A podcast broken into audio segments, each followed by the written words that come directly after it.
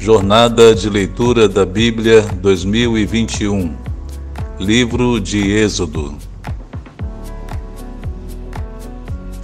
Olá, bom dia, meus irmãos. A graça e a paz de Jesus seja com todos. Vamos dar continuidade à nossa jornada de leitura da Bíblia em um ano. O desafio nosso hoje é de lermos de Êxodo 4 até o capítulo 7. Aqui no capítulo 4, nós vemos Moisés ainda dialogando com Deus. Ele já tinha dado algumas desculpas, pedindo a Deus que o dispensasse dessa tarefa.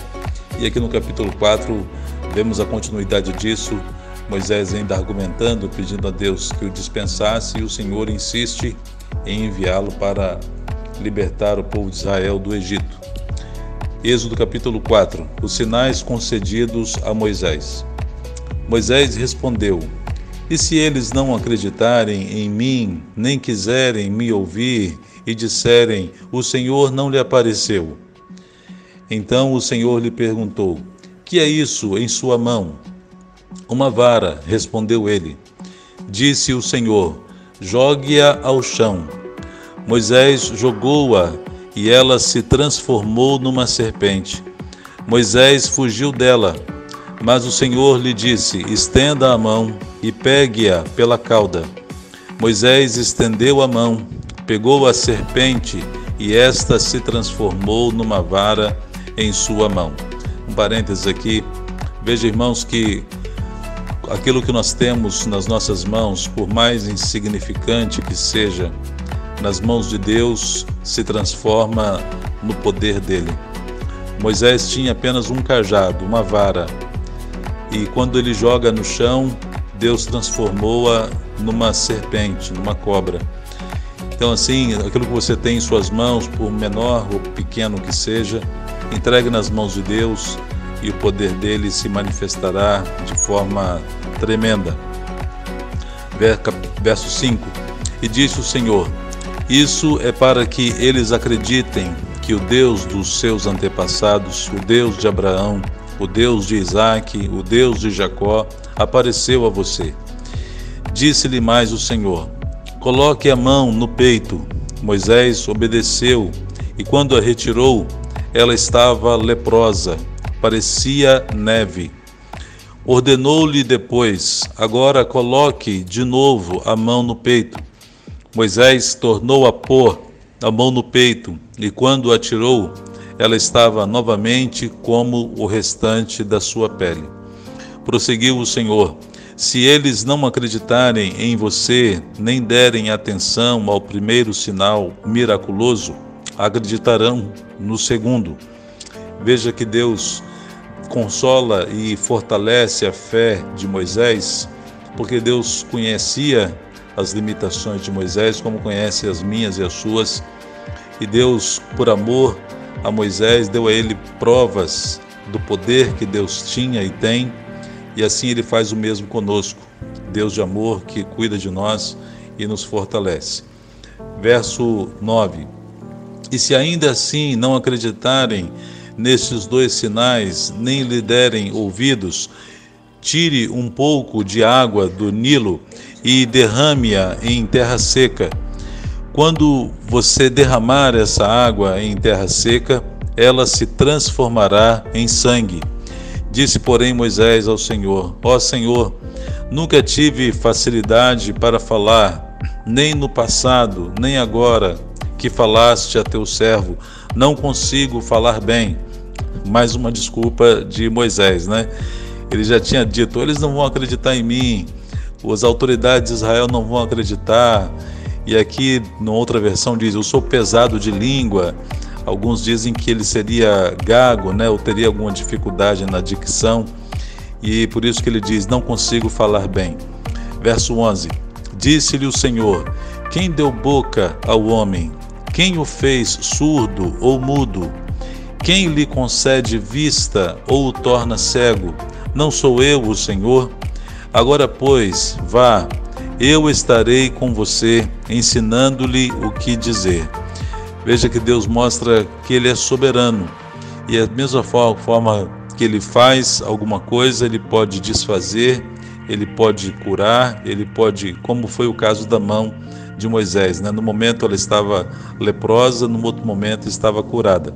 Verso 13: Respondeu-lhe, porém, Moisés: Ah, Senhor, peço que envies outra pessoa. Veja que depois de tantas desculpas e toda, toda desculpa que Moisés dava, Deus tinha uma solução. Ele é, já diz logo claramente, né? Ah, eu não quero ir, manda outra pessoa, porque eu não estou preparado, eu não quero ir. Verso 14: Então o Senhor se irou com Moisés e lhe disse: Você não tem o seu irmão Arão, Arão, o levita? Eu sei que ele fala bem. Ele já está vindo ao seu encontro e se alegrará ao vê-lo. Você falará com ele e lhe dirá o que ele deve dizer. Eu estarei com vocês quando falarem e lhes direi o que fazer. Assim como Deus fala ao profeta, você falará a seu irmão, e ele será o seu porta-voz diante do povo. E leve na mão esta vara, com ela você fará os sinais miraculosos. E aqui a gente vê Deus chamando Moisés e Arão para ser o seu porta-voz, já que Moisés era gago ou pesado de língua, como diz uma versão, Deus já tinha solução também. E interessante que ao irem Moisés e Arão, é, a gente lembra daquilo que está lá no Novo Testamento, que a palavra diz que deveríamos ir é, pregar o Evangelho de dois a dois, como Deus chamou Paulo e Silas, Paulo e Barnabé. Deus está agora levantando Moisés e Arão. A volta de Moisés ao Egito, verso 18. Depois Moisés voltou a Jetro, seu sogro, e lhe disse: Preciso voltar ao Egito para ver se meus parentes ainda vivem. Jetro lhe respondeu: Vá em paz. Perceba que Moisés não disse: Olha, eu estou indo para o Egito para libertar o meu povo de lá. E os detalhes do seu chamado ele não compartilhou com seu sogro, que não entenderia e não acreditaria, afinal de contas, Moisés era o pai dos netos de Jetro, e Moisés então diz apenas que ia ver a família. Ora, o Senhor tinha dito a Moisés em Midian: Volte ao Egito, pois já morreram todos os que procuravam matá-lo. Então Moisés levou sua mulher e seus filhos montados num jumento e partiu de volta ao Egito. Levava na mão a vara de Deus.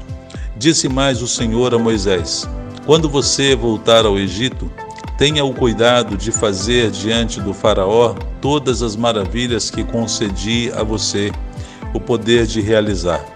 Mas eu vou endurecer o coração dele, para não deixar o povo ir. Depois diga ao Faraó que assim diz o Senhor: Israel é o meu primeiro filho, e eu já lhe disse que deixe o meu filho ir para prestar-me culto, mas você não quis deixá-lo ir. Por isso matarei o seu primeiro filho. Numa hospedaria ao longo do caminho, o Senhor foi ao encontro de Moisés e procurou matá-lo. Mas Zípora pegou uma pedra afiada, cortou o prepúcio de seu filho e tocou os pés de Moisés e disse: Você é para mim um marido de sangue. Deixa eu explicar essa parte. Deus tinha dito a Moisés que precisava ele e os seus filhos serem circuncidados. Moisés fez a circuncisão do seu filho mais velho e, vendo a recusa da esposa Zípora, que não entendia esse ritual, ele achou que uh, ela o criticou por isso, ele acabou não fazendo a circuncisão do filho mais novo. Por isso, Deus acometeu Moisés de uma enfermidade. O texto diz que Deus procurou matá-lo, porque Deus ficou, o Senhor ficou irritado, ficou. Uh, Moisés desobedeceu uma ordem que o Senhor tinha dado. E vendo isso, a mulher percebeu que Moisés estava enfermo pela sua desobediência. Ela mesma pegou uma pedra afiada e cortou o prepúcio do filho menor. Mas mesmo assim, com resistência né, e com protesto, ela vira para Moisés e diz: Você é para mim um marido de sangue. Ela disse marido de sangue, referindo-se à circuncisão, verso 26. Nessa ocasião, o Senhor o deixou. Então o Senhor disse a Arão: Vá ao deserto encontrar-se com Moisés. Ele foi e encontrou-se com Moisés no monte de Deus e o saudou com um beijo. Moisés contou a Arão tudo o que o Senhor lhe tinha mandado dizer e também falou-lhe de todos os sinais miraculosos que lhe havia ordenado realizar. Assim Moisés e Arão foram e reuniram todas as autoridades dos israelitas, e Arão lhes contou tudo o que o Senhor dissera a Moisés. Em seguida, Moisés também realizou os sinais diante do povo, e eles creram. Quando o povo soube que o Senhor decidira vir em auxílio deles e tinha visto a sua opressão, curvou-se em adoração. Glórias a Deus. Aqui nós vemos nesse texto Moisés convencendo as autoridades, os líderes do povo dele, e Arão o auxiliou nesse processo, e todos os sinais que Moisés, que Deus tinha dado a ele a capacidade de fazer, ele fez diante do povo. Amém.